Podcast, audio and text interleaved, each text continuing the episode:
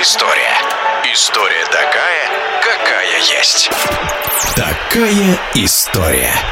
Здравствуйте, уважаемые любители футбола. У микрофона спортивный комментатор Александр Иванов. О московском «Спартаке» говорят много во все времена, но тот футбольный «Спартак» 50-х годов не забываем. Предлагаем вашему вниманию очередной фрагмент аудиокниги одного из самых ярких спортивных обозревателей, чемпиона СССР Юрия Севидова. Конечно, нельзя не вспомнить главного вдохновителя «Спартака» это Николая Петровича Старостина, начальника команды. Как он говорил, как он вел себя с ребятами. Вы знаете, все ребята даже старше я это понял только потом. Вот откуда шла вся эта культура, шла от него. Очень многие копировали его, слушали его. Это было так интересно, так своеобразно. Перенимали у него многое. И вот эта культура, которая шла от него, он был очень много знал, очень культурный человек. И она передалась многим ребятам. И ведь не случайно, посмотрите, сколько из спартаковцев, людей, которые пишут о футболе и говорят, больше ни за одной команды столько не было. Говорят, ну это потому, что Спартак популярен. Не поэтому, потому что сама среда, сама культура футболистов, она несколько другая, чем в других клубах. Если в других клубах больше э, внимания уделилось там каким-то застольям, каким-то этим, в «Спартаке» этого вообще не было. Ну, не было. Какое может быть застолье у меня с Игорем Александровичем Нетто, которому 30 лет, а мне 17. Мне, Ренгольду, Логофету по 17, по 18 лет, а Крутиков, Масленкин, Нетто, Сальников им за 30. Какое может быть застолье, о чем вообще можно говорить? Нет, конечно. Единственное, что мы перенимали от них, вот эту культуру, вот это вот отношение. Ну и, конечно, колоссальное значение тоже, когда я пришел в 59 году в «Спартак», колоссальное значение имел старший тренер Никита Павлович Симонян, который в 59 году закончил играть, и именно в 60-м я пришел на его место.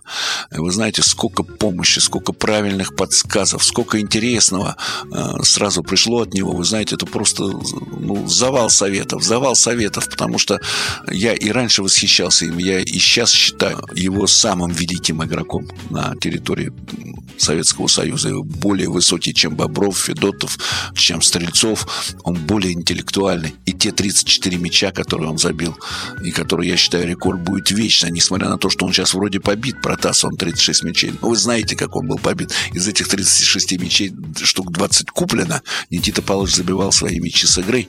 И все это было чисто абсолютно, да. И побить вот этот рекорд 34 мяча в нашей стране очень и очень тяжело. Потому что все-таки в нашей стране команды более ровные, чем в других странах. И явно фаворитов таких нет, чтобы забивать по 6, по 7 мячей каждую игру. Здесь надо стараться и очень стараться. И вот те 34 мяча Никита Павловича, как они были забиты, я помню. Очень многие его мячи, да. Сколько класса, сколько интеллекта было в этом футболе, в его футболе Сальникова, Ильина, Исаева, Татушина, Нетта. Это просто колоссально. Это был не футбол, это было действительно какое-то чудо. Команда 50-х годов Спартака, это, наверное, лучшая команда за всю историю, так сказать, советского и российского футбола. Больше лучшей команды не было. И вот именно пятерка нападения, это Татушин, Саев, Симонян, Сальников и Ильин, и под ними Нетта, да, вот эти шесть человек, что, что они творили на поле, это было действительно концертом. Поэтому не случайно народ валил попасть на эту команду было невозможно.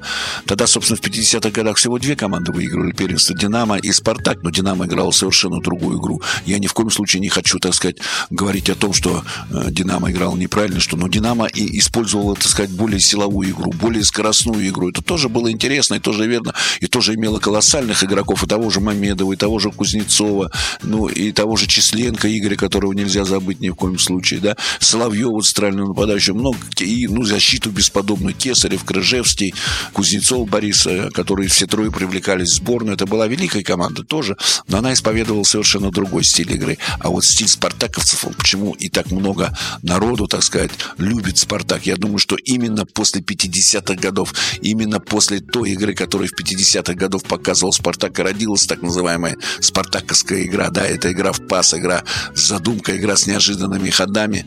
Это великие игроки, они демонстрировали ее часто. И опять и я хочу сказать, опять интеллект. Опять очень интеллектуальная игра. В каждом движении игрока, в каждом решении чувствовалась какая-то мысль. И я помню, когда уже при мне говорили о том, чтобы брать какого-то игрока или нет, спрашивали, как он, что, чего. Там говорили, что он бежит, он это, он это. А Николай Петрович и другие игроки, Сальников, на это спрашивали, как он соображает, как он в пас играет, как он соображает.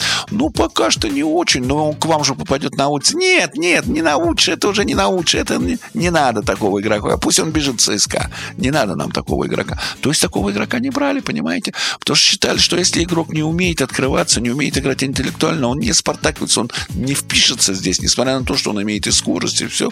Я думаю, что именно и тогда зародилась вот эта вот спартаковская игра в 50-х годах, и команду очень и очень любили именно за интеллект, и любят до сих пор традиционно, потому что «Спартак» в разные годы, да, какие-то годы бывают удачные, какие-то неудачные, но в основном-то любят, конечно, все-таки за то исполнение, которое есть. Чемпион СССР, обладатель Кубка Советского Союза, спортивный обозреватель Юрий Севидов. Продолжение следует.